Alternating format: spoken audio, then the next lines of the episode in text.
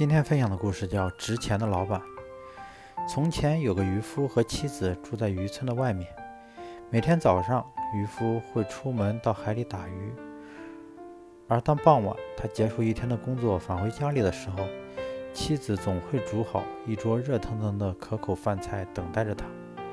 一天，渔夫提早收工回家，却意外的由窗户由窗外看到妻子和当地。看到妻子和村子里当铺的老板在屋里偷情，他开门的时候也清楚地听到当当铺老板慌忙找地方躲起来的簌簌声响。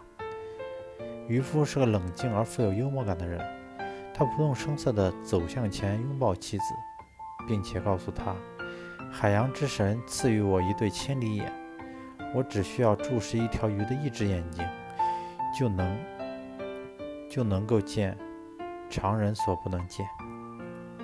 他告诉妻子，他发现房间的柜子里藏了一件奇怪且值钱的东西。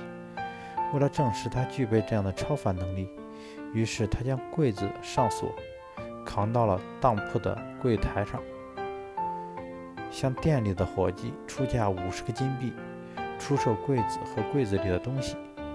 接着，渔夫让伙计慢慢考虑这笔生意。自己走到外头，悠闲地踱步，抽水烟。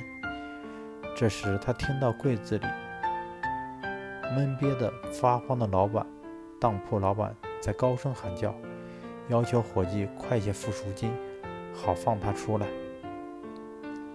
渔夫不动声色，既让当铺老板，就让当铺老板既吃了苦头，又赔了银子。